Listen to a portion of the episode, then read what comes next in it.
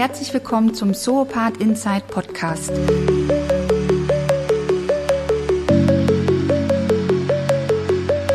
Mein Name ist Annette Gregorius und ich spreche an dieser Stelle mit Akteuren aus dem Bereich des temporären Wohnens, dem Segment, das die Wohnantworten der Zukunft hat, vor allem mittels der Hospitality. Es geht um den Status quo im Segment, um Entwicklungen, Trends und Zukunftsaussichten. Mir geht es um Menschen, Meinungen und Fakten. Aktuell, hintergründig und echt. Alle Insider aufgepasst, jetzt geht es los. In meiner heutigen Podcast-Folge geht es um Wachstum unter dem Radar. Dass unser Segment mittelständig geprägt ist, ist keine neue Erkenntnis. Daher sind viele engagierte Betreiber in unserer Nische in der Tat wenig bekannt. Wenn es aber jemand schafft, innerhalb der letzten sieben Jahre still und heimlich fünf Häuser von je 33 bis 347 Apartments zu öffnen und sich somit im Top-4-Standort Hamburg einen Marktanteil von 18,9 Prozent sichert, dann ist das Grund genug für mich, nach Hamburg zu fahren. Das habe ich heute Morgen gemacht und sitze nun dem Mann gegenüber, der das vollbracht hat. Holger Siegel. Einen wunderschönen guten Tag. Guten Tag, Frau Gregorius. Schön, dass Sie nach Hamburg gekommen sind. Die Sonne lacht. Wir durften schon ein bisschen durch die Stadt gemeinsam fahren, denn wir haben schon eine kleine Häusertour gemacht. So ist es. Wir haben heute als erstes unser Haus in Harburg. Also Harburg ist ja der südliche Stadtteil von Hamburg. Über die Elbe sozusagen sind wir gesprungen und haben uns in, Harburg äh, das Hub angucken können. Die Hub Apartments liegen in der Stadtmitte von Harburg und äh, wir betreiben dieses Haus seit 2020. Aber fangen wir noch mal ganz vorne an. 18,9 Prozent Marktanteil in einer Top-4-Destination. Das kann derzeit kein anderer Betreiber in Deutschland von sich behaupten. War Ihnen das bewusst? Also wenn Sie mich so fragen, muss ich offen sagen, nein. Ich habe da bis jetzt noch keine vergleichenden äh, sagen wir mal, Bewertungen oder Beobachtungen angestellt, sondern wir sind mehr oder weniger hier äh, organisch still und heimlich gewachsen.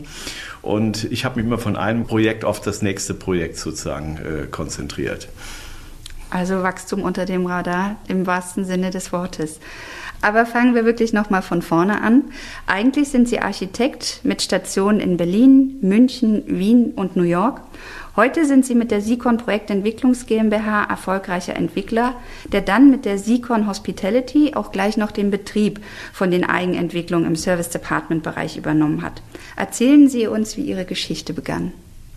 Oh ja, das vielleicht gehe ich zurück auf das Jahr 1984. Das war das Jahr, in dem ich mein Diplom in Berlin als Architekt gemacht habe und vor der großen Entscheidung stand, wie geht es weiter?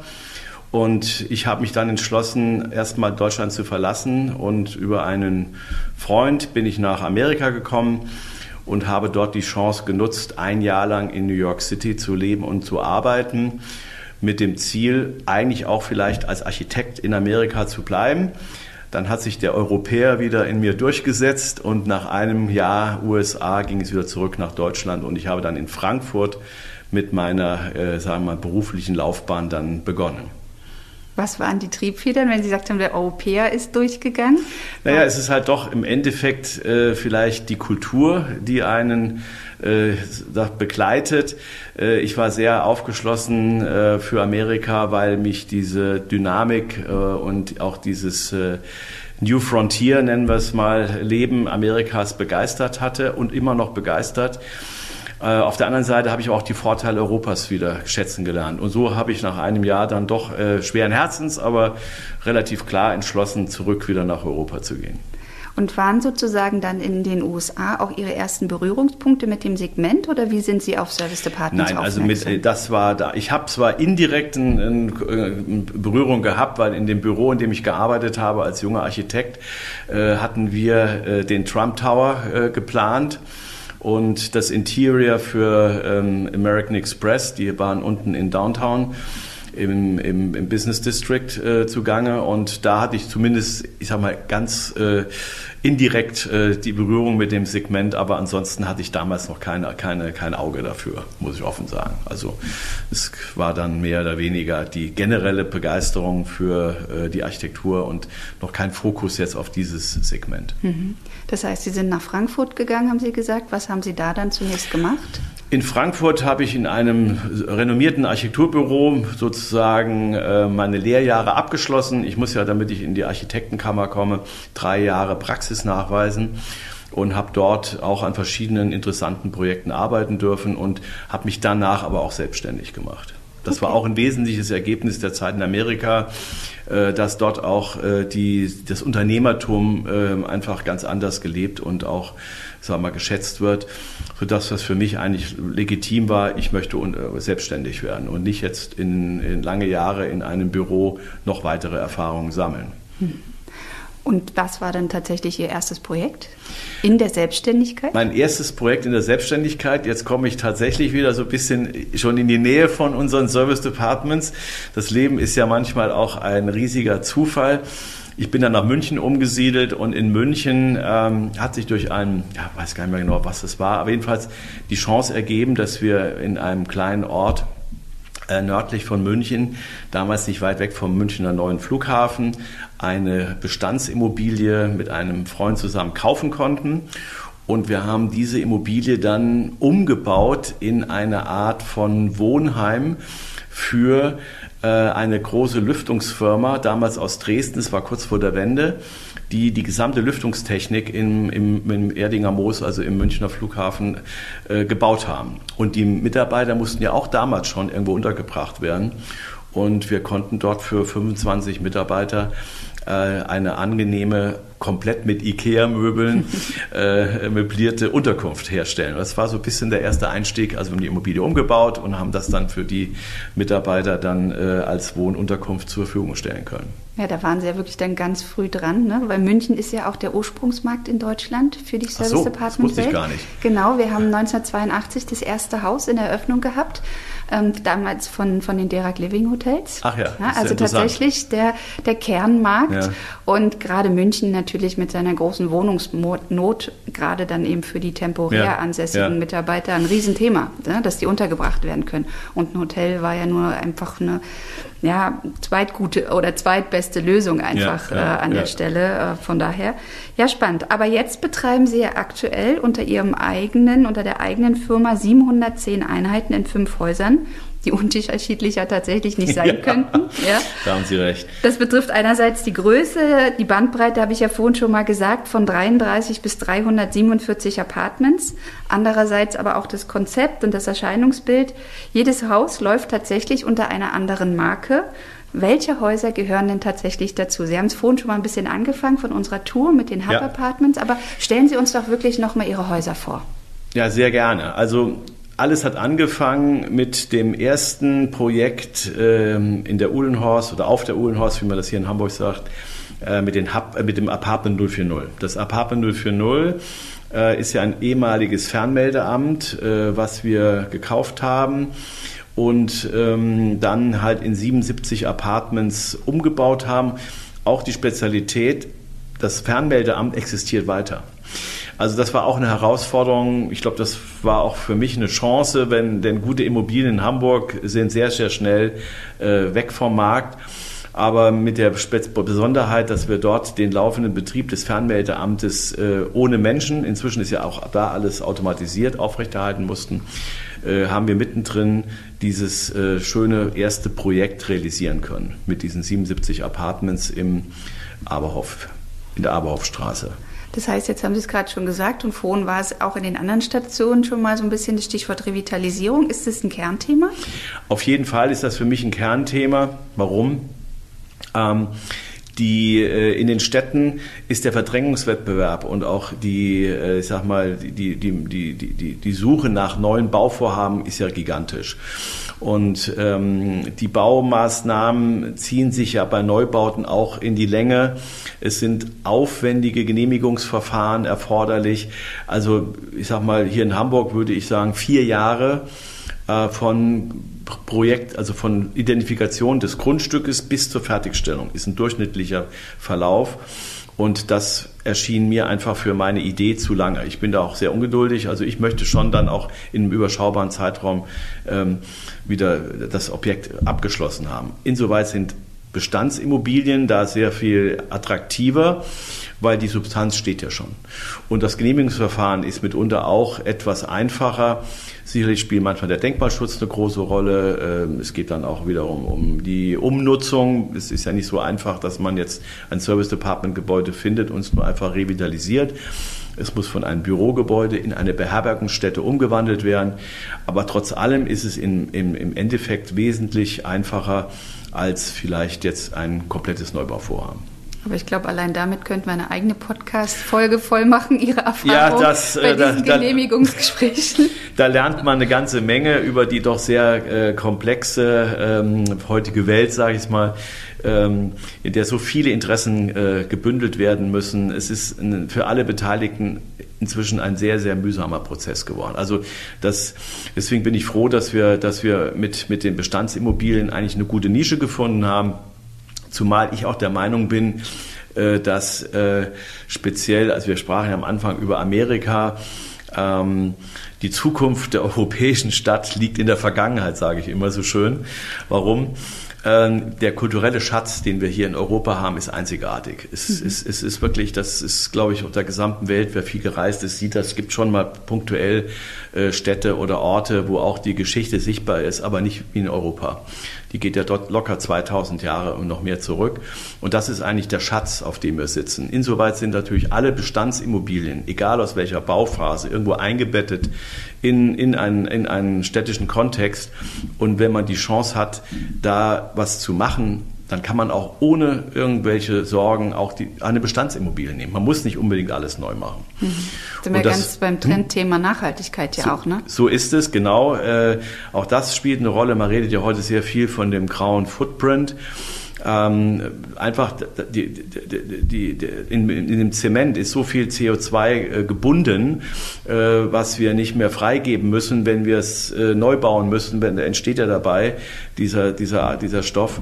Und äh, damit ist, ist für mich äh, eine Bestandsimmobilie ökologisch absolut vergleichbar mit jedem energetisch optimierten, sehr teuren Gebäude, das neu gebaut wird. Also im Vergleich stehen wir eigentlich, was Nachhaltigkeit angeht, wahrscheinlich sogar vielleicht besser da als manche Neubauten.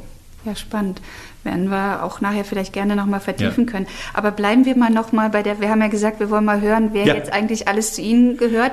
040 haben wir gehört. Genau, Hub Apartments haben wir begonnen. 040 war das, was chronologisch als erstes begonnen wurde. Dann sind wir... Wann war das? Nochmal ja. zur Einordnung. Wir haben äh, das Apartment 040 in 2015 äh, richtig zum Laufen gebracht. Fertigstellung war Ende 2014. Also 2015 hat der Betrieb dort begonnen. Dann sind wir zwei Jahre später äh, um die Ecke ähm, an den Feenteich gegangen, haben dort ähm, in der Gustav-Freitag-Straße das Freitag äh, gebaut. Das war ein ehemaliges Seniorenwohnheim, also ein Pflegeheim, was dann nicht mehr weiter genutzt werden konnte. Und wir haben dort 33 Apartments gebaut. Äh, das ist ein sehr, sehr schönes, sind wir ganz stolz und auch glücklich. Deswegen ist es auch noch im Eigenbestand. Ähm, dort habe ich mit zwei Freunden zusammen, haben wir die Immobilie gekauft, umgebaut und äh, wir betreiben halt dort 33 Apartments unter dem sehr schönen Brand Das Freitag. Absolut. Gustav Freitag Straße, Das Freitag. Und das wirklich eine kleine Perle durfte ich auch schon besichtigen. Hat es Ihnen ähm, gefallen? Absolut. Toll. Und das ja. Farbkonzept, ja. da kommen wir auf jeden oh, ja. Fall nochmal oh, drauf zu sprechen. Äh, die Farben, ja natürlich. Das, das machen wir nachher definitiv nochmal. Aber wir sind ja noch nicht voll. Wir haben. Genau, danach, nach dem Freitag äh, kam das Gebäude, in dem wir jetzt gerade hier sitzen. Das ist das Sylk Simplify Your Life Campus als Abkürzung. Sehr modern, so wie das äh, Gebäude auch, obwohl auch dieses Gebäude äh, eine Geschichte hat, ist nämlich von 1977. Ist der ehemalige Sitz der Hamburger Post. Oberpostdirektion hier in Stellingen. Die Hamburger werden es zum Teil noch kennen. Und ähm, dieses sehr, sehr große Gebäude mit fast 15.000 Quadratmetern BGF stand eine Zeit lang leer, nachdem die Telekom hier mhm. ausgezogen ist. Und durch Zufall haben wir das hier äh, kaufen können. Und für mich war als erstes dieses Gebäude kam mir in den Sinn. Das ist ja wie ein Universitätsgebäude aus den 70er Jahren, als überall in Deutschland äh, Universitäten gebaut worden sind. Und dann wurde die Idee des Campus geboren. Und so verstehen wir das Sülk heute auch, Simplify Your Life Campus, ein großes, großzügiges Gebäude, in denen wir versuchen, dieses jugendliche Thema des, des ja, Weiterbildung oder Zusammenkommens ähm, umzusetzen. Und dieses Gebäude konnten wir dann in 2018, es war eine relativ kurze und sehr intensive Bauzeit von über knapp ja, anderthalb Jahren, äh, konnten wir das dann eröffnen, 2018. Und gefolgt wurde dieses dann durch unser nächstes Projekt, äh, die Hub Apartments, mhm. die wir in äh, 2019 fertigstellen konnten und auch in 2020 dann in den Betrieb dann äh, eingetreten sind nach einer gewissen Anlaufzeit. Als in die schwere Corona-Zeit. Alles genau, das muss man auch offen sagen. Wir sind also äh, gestartet, sehr gut in 2015. Auch noch hier das äh, Sölk konnten wir Gott sei Dank äh, im ersten vollen Geschäftsjahr in 2019 zumindest unter Beweis stellen, wie erfolgreich ein solches Haus sein kann, wenn die Bedingungen normal sind. Und äh, das Hub war schon eher dann ein gewisses, ich will nicht sagen jetzt auch ähm, äh, beschädigt nicht, aber es hat gelitten unter der, unter der Corona-Zeit. Und als letztes kam dann das Huthaus dazu in, ähm, in Winterhude, was wir dieses Jahr erst, also auch gerade als der Lockdown, äh, der, der dritte Lockdown beendet wurde, ähm, der zweite, Entschuldigung, ähm, sind wir hier im Juni diesen Jahres gestartet. Mhm. Wie sind Sie zufrieden jetzt mit dem Start? Also Toi, toi, toi kann ich nur sagen, ähm, das Konzept Service Department nicht nur alleine auf eine Hotelnutzung zu setzen, hat sich hier stark bewährt, würde ich sagen. Gerade äh, die, die Ansprüche, die man dann an Privatheit oder auch an einer gewissen Zurückgezogenheit in der Corona-Zeit hatte, konnte über das Service Department sehr gut abgedeckt werden. Und deswegen hatten wir auch nicht jetzt wir hatten auch Einbrüche, ganz klar, weil viele Gäste, viele Bewohner, viele Kunden fehlten. Aber wir konnten es doch einigermaßen gut äh, jetzt hier äh, durch die doch erstaunliche Quote in der Vermietung kompensieren. Also es lief dann doch für uns ganz, ich sage es mal, mit einem blauen Auge sind wir da durchgekommen. Bislang. Ich hoffe, dass das jetzt auch bald vorbei jetzt ist. Jetzt kann es ja hoffentlich nur noch bergauf gehen. Auf jeden Fall. Hoffen wir doch wirklich. Aber jetzt haben wir tatsächlich ja fünf ähm, verschiedene Brandnamen gehört. Ja. ja. Und wenn man nicht ins Impressum schaut, dann erkennt man ja tatsächlich auch die Zugehörigkeit gar nicht so. Ja? Warum gibt es keine einheitliche Markenstrategie? Oh ja, das ist auch eine gute Frage. Ähm ich sag mal, vielleicht ist das so ein bisschen meine, meine, meine Herkunft als Architekt. Ich bin ja kein Kaufmann, der jetzt irgendwelchen äh, Strategien folgt, wie man über Kapitaleinsatz äh, sozusagen den Profit im Auge hat und optimieren möchte und äh, irgendwie Finanzstrategien verfolgt, sondern ich habe als Architekt immer das Projekt im Vordergrund gesehen und ähm, die Immobilie als solches und versucht, das Beste aus dem Projekt rauszuholen.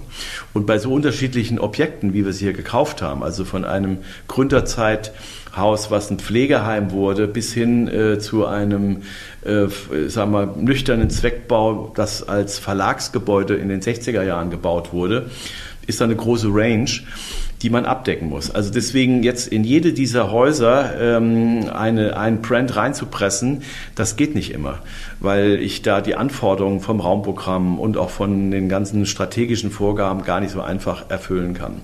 Das Zweite ist, dass ich so ein bisschen gar nicht glaube, dass die Zukunft ähm, äh, einem, einem Brand folgen kann. Also diese ganzen Strategien, gehören für mich da auch so ein bisschen der Vergangenheit an. Äh, McDonald's ist ja das beste Beispiel, wie man mit einem Brand die ganze Welt besiedeln möchte.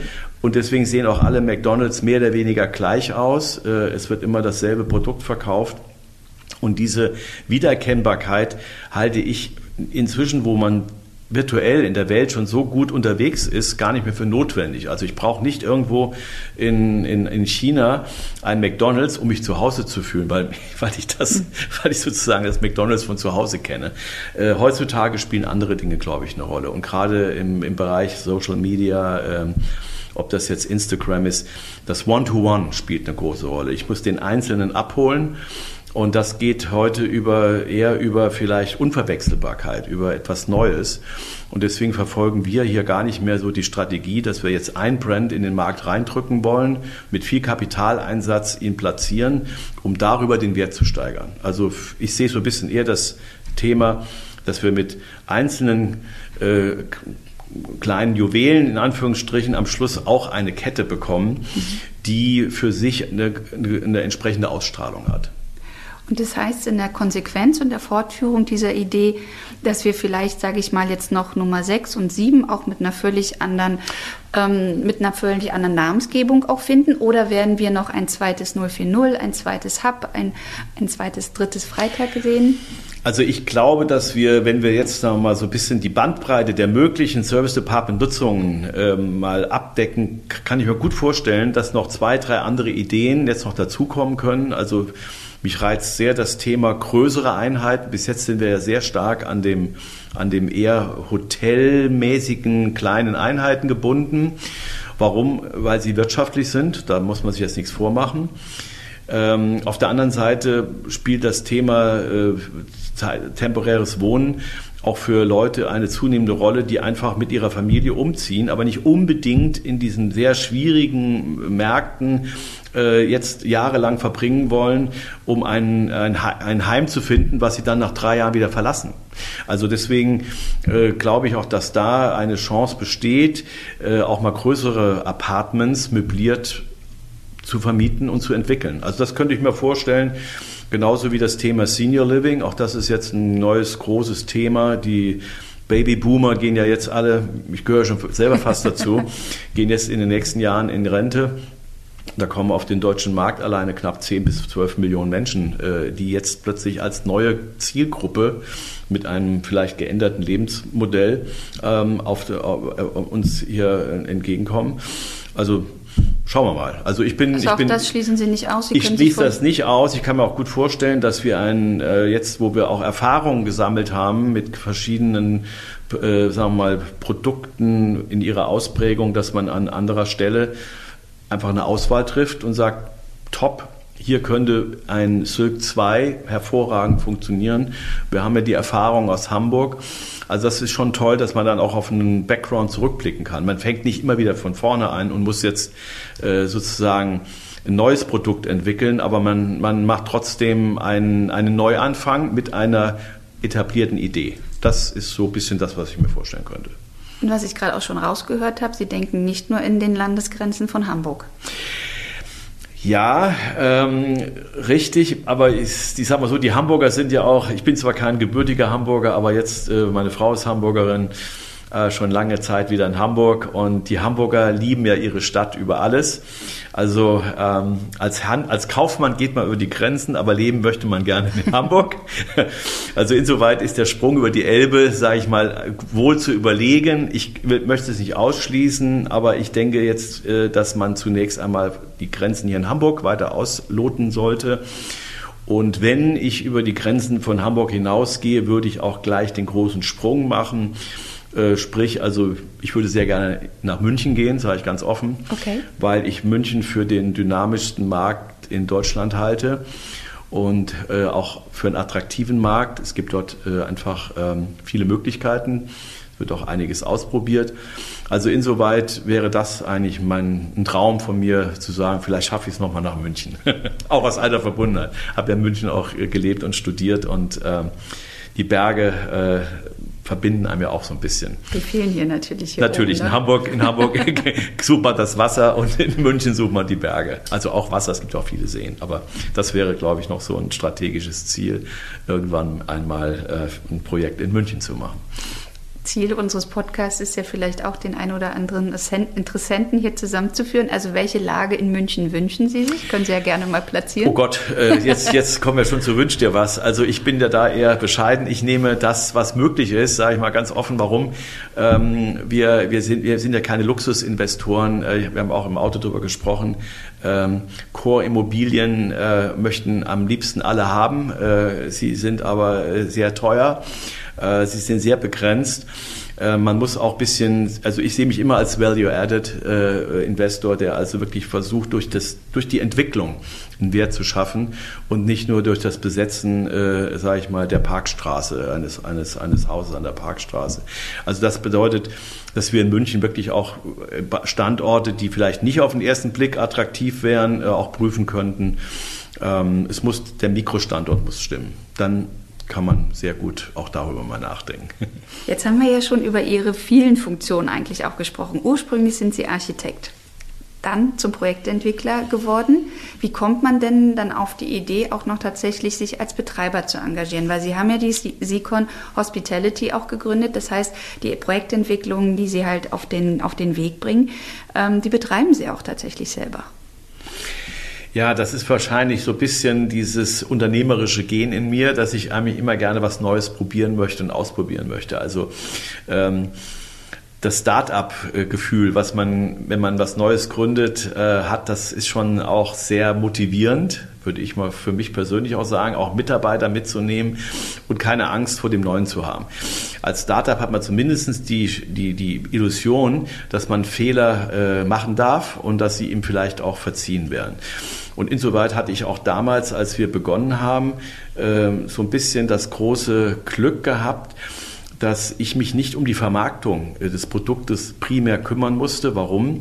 Es war die Zeit, als Booking.com, äh, Airbnb so in den ersten Ansätzen die, als, die, als große OTAs äh, auf den Markt gekommen sind. Und ich hatte sehr schnell die Feststellung gemacht, wenn die Infrastruktur, sprich das Gebäude, die Ausstattung, äh, die Lage einigermaßen stimmen und man hat auch noch ein Team, was für die Primärfunktion, nämlich Housekeeping und äh, ich sag mal Check-in, Check-out vorhanden war, konnte man sowas auch äh, vermarkten.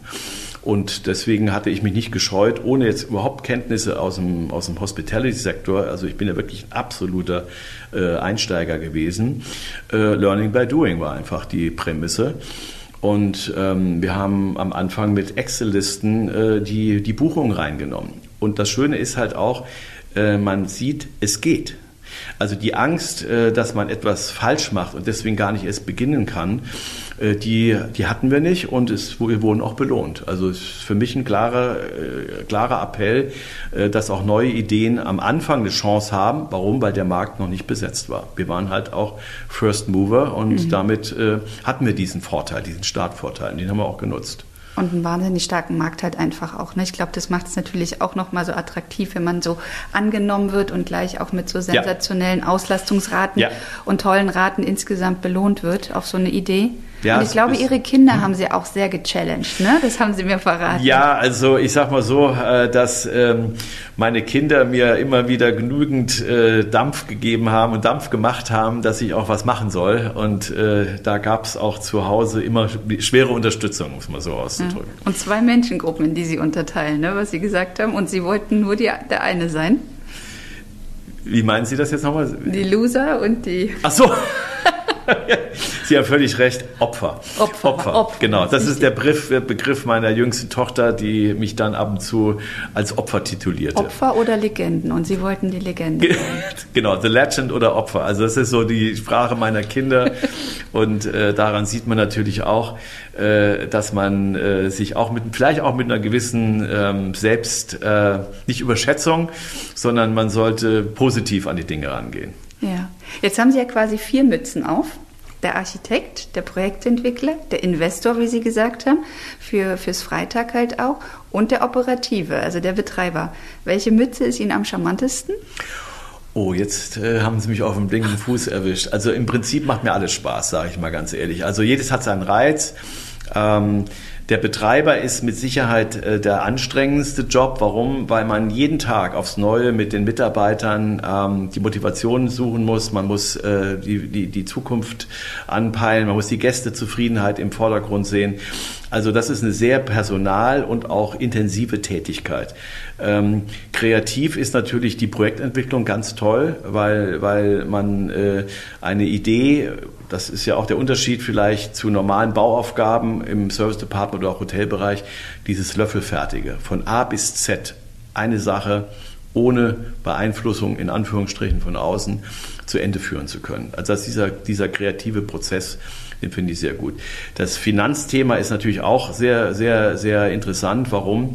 Weil dort lernt man natürlich einfach äh, die, die Prinzipien und auch die Anforderungen des Business. Mhm. Es muss also auch irgendwo einer Logik folgen, es muss sich rechnen ähm, wir machen das ja nicht irgendwie, um äh, am Schluss ein Desinvestment zu machen. Also da lernt man einfach auch harte Regeln des Finanzieren. Äh, das gehört auch dazu. Und, ähm, und der Architekt, sage ich mal, ist vielleicht derjenige, der jetzt am am meisten äh, verschwunden ist im Laufe der letzten Jahre. Ähm, aber wer weiß, vielleicht komme ich irgendwann im Alter nochmal auf die Idee, mal wieder ein Haus komplett als Architekt alleine zu beplanen ähm, man verliert, man hat das ja gelernt. Ja? Also deswegen, dass, wenn man einmal Architekt gelernt hat, ist man es auch bis zum Ende seines Lebens, glaube ich. Absolut spannend. Also es wird nie langweilig. Auf Sie keinen haben noch Fall. ganz viel vor. Auf keinen Fall. Gibt es denn schon eine konkrete Pipeline jetzt für Ihre aktuellen Häuserplanungen? Naja, also Corona war ein Einschnitt und ist noch nicht abgeschlossen. Äh, wir wissen alle noch nicht so genau, wie sich das in den nächsten Jahren weiterentwickeln wird. Ich glaube an die Branche, ich glaube an das Segment. Ich denke, wenn äh, sich Corona wieder aus den Köpfen entfernt hat, wird uns klar werden, wie verletzlich wir alle sind und dass wir uns alle sehr anstrengen müssen, äh, dass wir unseren Planeten nicht zerstören. Also da kommen viele Themen auf uns zu, aber wir werden auch nicht umhin können, äh, weiterhin zu reisen und uns auch zu bewegen. Also die, äh, und deswegen glaube ich auch, dass die Branche noch eine tolle Zukunft haben wird. Neue Projekte habe ich jetzt noch nicht in der Pipeline, weil ich einfach noch diese, sagen wir mal, Phase der Bewährung, die jetzt vor uns steht, noch mal abwarten will. Aber es sind schon einige, ich kann es jetzt noch nicht laut sagen, es sind natürlich schon ein paar Sachen im Köcher. Mal schauen, was daraus wird. Das hätte ja. mich jetzt auch sehr gewundert. Und da strahlen die Augen, das kann hier keiner sehen, aber ich sehe das bei Ihnen. Also wir dürfen weiter gespannt sein. Und Jetzt haben wir ja schon so ein bisschen ne, Ihr Wachstum unter dem Radar ein bisschen aufgedeckt sozusagen. Jetzt haben wir Sie ja ein bisschen zusammengeführt und Sie haben mir ja auch erzählt, dass Sie ähm, Ihre Familienstrategie, wie Sie es ja auch gerne sagen, auch ein bisschen zusammenführen wollen. Das heißt, Sie sind ja jetzt auch dabei, eine einheitliche Webseite aufzusetzen und wir sehen ja jetzt ein paar verbindende Elemente auch im Design. Wollen Sie uns darüber noch ein bisschen was erzählen? Na gut, also was verbindet uns? Äh, zum einen natürlich immer das, das Produkt, das Service Department äh, und der Schwerpunkt liegt halt auf Apartment und Service. Das möchte ich sehr gerne in der, in der, deswegen haben wir auch jetzt ein, ich will nicht sagen ein Rebranding, also die Sicon ist jetzt aufgeteilt in die Sicon Projektentwicklung, dort werden die Immobilienprojekte bearbeitet und die Sicon Hospitality und der Name Hospitality ist ja auch schon irgendwo eine Orientierung. Wir sehen uns nicht im Wohnungsverwaltungssektor, sondern wir sehen uns eigentlich in der großen Welt der Hospitality. Das ist der richtige Weg, weil in der Hospitality spielt der Service eine entscheidende Rolle. Und äh, das sehen wir auch bei uns. Nur mit einem tollen Service kann das Produkt auch überleben. Also ein Mikroapartment, was möbliert wird und dann sich selbst überlassen wird, das wird nicht funktionieren. Dafür sind für mich die Investitionen zu hoch und auch die Anforderungen an das Produkt zu hoch. Dass man das jetzt äh, ohne Service äh, erfolgreich bewältigen kann, kann ich mir nicht vorstellen. Also deswegen der Service spielt eine große Rolle. Ich glaube, Faktor Mensch, das haben Sie jetzt ja auch schon ein paar Mal genau. gesagt, wie wichtig der ist, Absolut. sowohl auf der Mitarbeiterseite, ja. aber ja. eben auch in der Beziehung zum Gast. Auch in der Beziehung zum Gast. Und das wird am besten in der Welt der Hospitality, glaube ich, heute abgedeckt.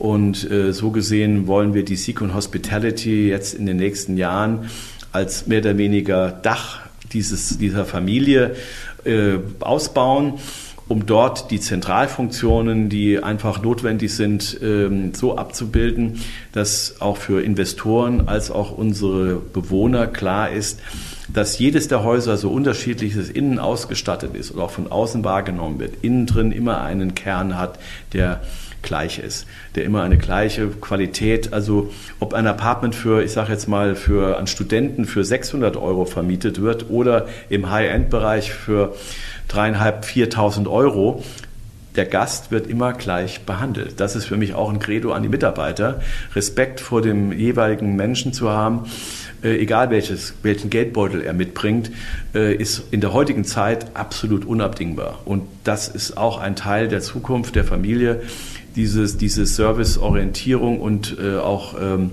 ich will das Wort Respekt nicht nochmal missbrauchen, aber das spielt schon eine große Rolle bei uns.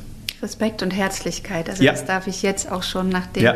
Häusern, die ich schon erleben durfte, einfach auch schon mal zurückspiegeln. Danke, dass Frau man immer wirklich Ja, und wir waren noch ein bisschen mit dem, was verbindet noch die Häuser? Das ist vielleicht, äh, ich will jetzt nicht sagen das Design, aber eine Farbe, mhm. Farbenbewusstsein. Warum Farbe? Ähm, ich glaube, wenn ich zu Hause wohne, dann bin ich vielleicht mit meinen eigenen Wohnwelten oder Vorstellungen, ist ja jeder auf seine Verhältnisse angewiesen. Und äh, wenn ich aber die Chance habe, mal für eine gewisse Zeit in einem äh, Service Department von uns zu wohnen, dann ist das ja vielleicht auch mal eine Reise, in, wo einem sich die, die Horizonte etwas öffnen können. Und der Mut, den wir dann in unseren Apartments zum Teil zeigen, wird vielleicht dadurch belohnt, dass die Menschen sagen, toll, ich bin jetzt in, einer, in einem Apartment, was vielleicht nicht mein Zuhause widerspiegelt, ist eine andere Welt, aber fantastisch, was hier geleistet wird. Und wir haben ja auch tolle Designer, äh, ich arbeite hier in Hamburg seit Jahren mit Sibylle von Heiden zusammen, die ja hier einige Hotels auch in Hamburg hervorragend ausgestattet hat und ihr Sinn für Farbe ist wirklich ausgeprägt. Und auch so ein bisschen, auch ihre, sie kommt ja eigentlich aus, äh, hat südamerikanische Wurzeln und deutsche Wurzeln und war lange Zeit in, in Spanien. Und auch dieses Thema, die Internationalität, sollte auch in Service Departments, finde ich, ein bisschen sichtbar werden weil wir ja auch viele äh, Bewohner und Gäste aus der Welt haben, die zu uns kommen. Mhm. Und, ähm, und Farbe ist jetzt nicht unbedingt ein Kriterium äh, Deutschlands, mhm. ohne es jetzt abwehren zu sehen. Ähm, Farbe bedeutet auch Mut. Ja. Und Mut ist äh, vielleicht nicht das, was jetzt sozusagen der erste Trigger ist, wenn ich irgendwo ein Apartment ausstatte. Aber bei Service Departments kann ich mir das vorstellen. Und bis jetzt sind wir da auch immer positiv aufgenommen worden. Also das habe ich tatsächlich beim Freitag auch das erste Mal so erleben mhm. dürfen, diese Farbexplosion, die Intensität der Farben, die da wirklich mit viel Mut zusammengestellt worden sind. Aber deshalb haben sie es ja auch echt in viele Architekturzeitschriften das stimmt, geschafft. Das stimmt. Also es war, ich würde sagen, ähm, einige waren überwältigt von den Farben. Ich glaube, es gab auch einen ganz bekannten Kameramann, der mal für uns für eine längere Produktion gewohnt hatte. Der musste nach vier Wochen wieder ausziehen, weil er sagte, das schafft er nicht. Er braucht einfach Ruhe, er braucht braucht weiß, er braucht schwarz. Als Kameramann ist ja. man ja auch sehr äh, auf dieses Medium eingestellt. Also das war mit Sicherheit jemand, der da nicht so glücklich wurde, aber das ist Gott sei Dank die Minderheit. Also die, die meisten sind wirklich ganz angetan und finden es auch ganz toll, dass wir die Farbe je nach Produkt natürlich dann auch äh, einsetzen und äh, sie als Gestaltungsmittel halt auch äh, verstehen. Genau, und ich habe noch ein Element oh. entdeckt jetzt auf der gemeinsamen Seite. Ja. Er das Chamäleon. Das Chamäleon, ja, das ist auch so eine typische Start-up-Idee, sage ich jetzt mal vorsichtig. Ich habe ja hier ein sehr junges Team. Ich bin tatsächlich, das, ich will es auch gar nicht jetzt irgendwie, ähm, wie soll ich es ausdrücken, äh, jetzt äh, so als Eigenlob sehen, aber ich bin, ich bin der Älteste, mit Abstand der Älteste, aber meine Kinder halten mich jung. Und mir macht es auch viel Freude, ganz junge Leute zusammenzuführen. Und deswegen auch diese Start-up-Idee ähm, heißt, es werden manchmal Ideen einfach so im, im Gespräch kurz entwickelt und dann werden sie auch umgesetzt. Und wir hatten bei einer der letzten Meetings, äh, hatten wir diese Wandlungsfähigkeit und Anpassungsfähigkeit und äh, als Thema diskutiert, warum unsere, unsere Häuser das darstellen. So kamen wir dann plötzlich auf die Idee, ja, wie so ein Chamäleon. Wir passen uns immer der Situation an und das Chamäleon ist ja auch sympathisches Tier. Mhm. Äh, kam einiges zusammen und ich fand auch, dass wir das mit so einem Symbol ähm, was zum Schmunzeln äh, anregt, eigentlich, eigentlich ganz gut positioniert sind, dass man am Schluss vielleicht sagt, ach guck mal, das sind die, diese Häuser aus dieser Gruppe mit dem Chamäleon. Ja. Auch wenn man vielleicht gar nicht unbedingt jetzt das äh, an dem einzelnen Haus erkennen kann. Naja, also das mal ist, das Chamäleon ist als neuestes äh, Tierchen in unsere Familie auch aufgenommen worden. Unser Haustier sozusagen. Das Haustier. Und wir werden es weiter verfolgen, definitiv. Ja, ja, ganz. Und ich, ich nehme ein To-Do mit, oh. quasi, ja, dass wir sie quasi für den nächsten Marktreport dann auch unter der Sikon Hospitality zusammenfassen, weil wir haben mit einer großen Zahl begonnen, 18,9 Prozent Marktanteil für Hamburg. Und ich darf Ihnen an der Stelle jetzt verraten, dass Sie mit Ihren 710 Apartments auch schon Top 6 in Deutschland sind der Betreiber. Oh, das wusste ich gar nicht. Ja. Also ich hätte wirklich gedacht, dass wir eher unter ferner Liefen laufen, Nein. oft wirklich, weil es gibt ja so viele Brands, die sich jetzt hier am Markt äh, positionieren und mit großen Zahlen operieren. Also da wird immer von tausender Einheiten gesprochen. Ich habe gesehen, dass es für uns hier fast fünf Jahre gedauert hat, um auf diese Zahl, also länger als fünf Jahre gedauert hat, um auf diese Zahl zu kommen. Also deswegen, ich habe den Respekt vor dem Wachstum und würde mich wahnsinnig freuen, wenn wir jetzt in den nächsten ein bis zwei Jahren vielleicht irgendwann auch die 1000 mal anstreben könnten. Aber dass wir damit schon so stark im Markt vertreten sind, hätte ich wirklich nicht gedacht. Sie, Sie sind in Deutschland schon ein ganz großer. Danke, Frau Gregorius. genau. Von daher bleibt mir einfach nur wirklich Ihnen wahnsinnig viel Erfolg und weiter so viel Spaß an der Arbeit zu wünschen. Ja. Eine Frage bleibt mir aber trotzdem noch. Die muss ich noch schnell oh loswerden. Oh ähm, haben Sie vor, auch nur Ihre eigenen Entwicklungen zu betreiben oder würden Sie auch andere Entwicklungen betreiben und andersrum genauso, würden Sie auch für andere Betreiber entwickeln? Weil Sie haben ja in beiden Bereichen jetzt eine wahnsinnige Kompetenz für das Segment aufgebaut.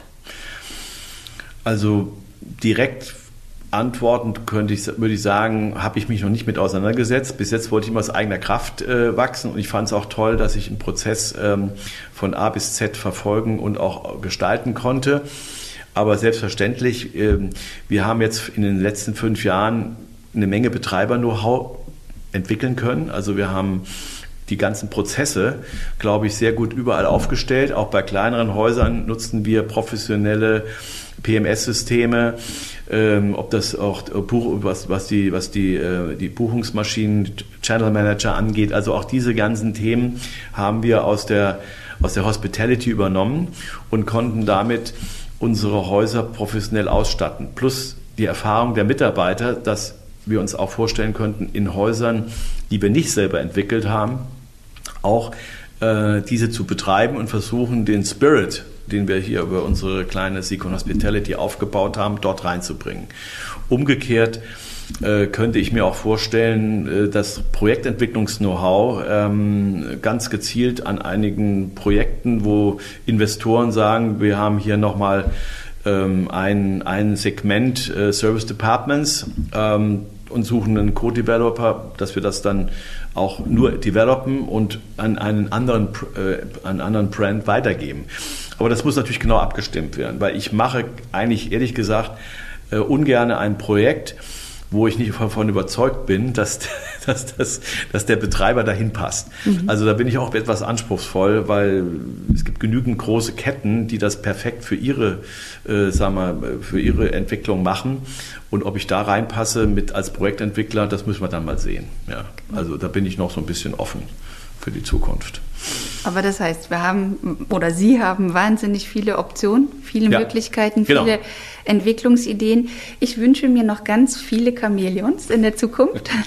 wünsche Ihnen und Ihrem Team alles, alles Gute, dass wirklich so viele weitere schöne Häuser entstehen und freue mich riesig, dass Sie für mich heute das erste Mal so ein bisschen die Deckung aufgemacht haben und Sie unterm Radar hervorgeschlüpft sind, sodass wir heute einmal ein stärkeres Insight in Ihre Welt und in Ihre Arbeit genießen durften. Vielen, vielen Dank dafür. Ich danke Ihnen, Frau Gregorius, dass Sie in meine kleine Welt reingucken wollten und nach Hamburg gekommen sind heute. Hat mir auch sehr viel Spaß gemacht, mit Ihnen hier zusammen zu sein. Vielen Dank.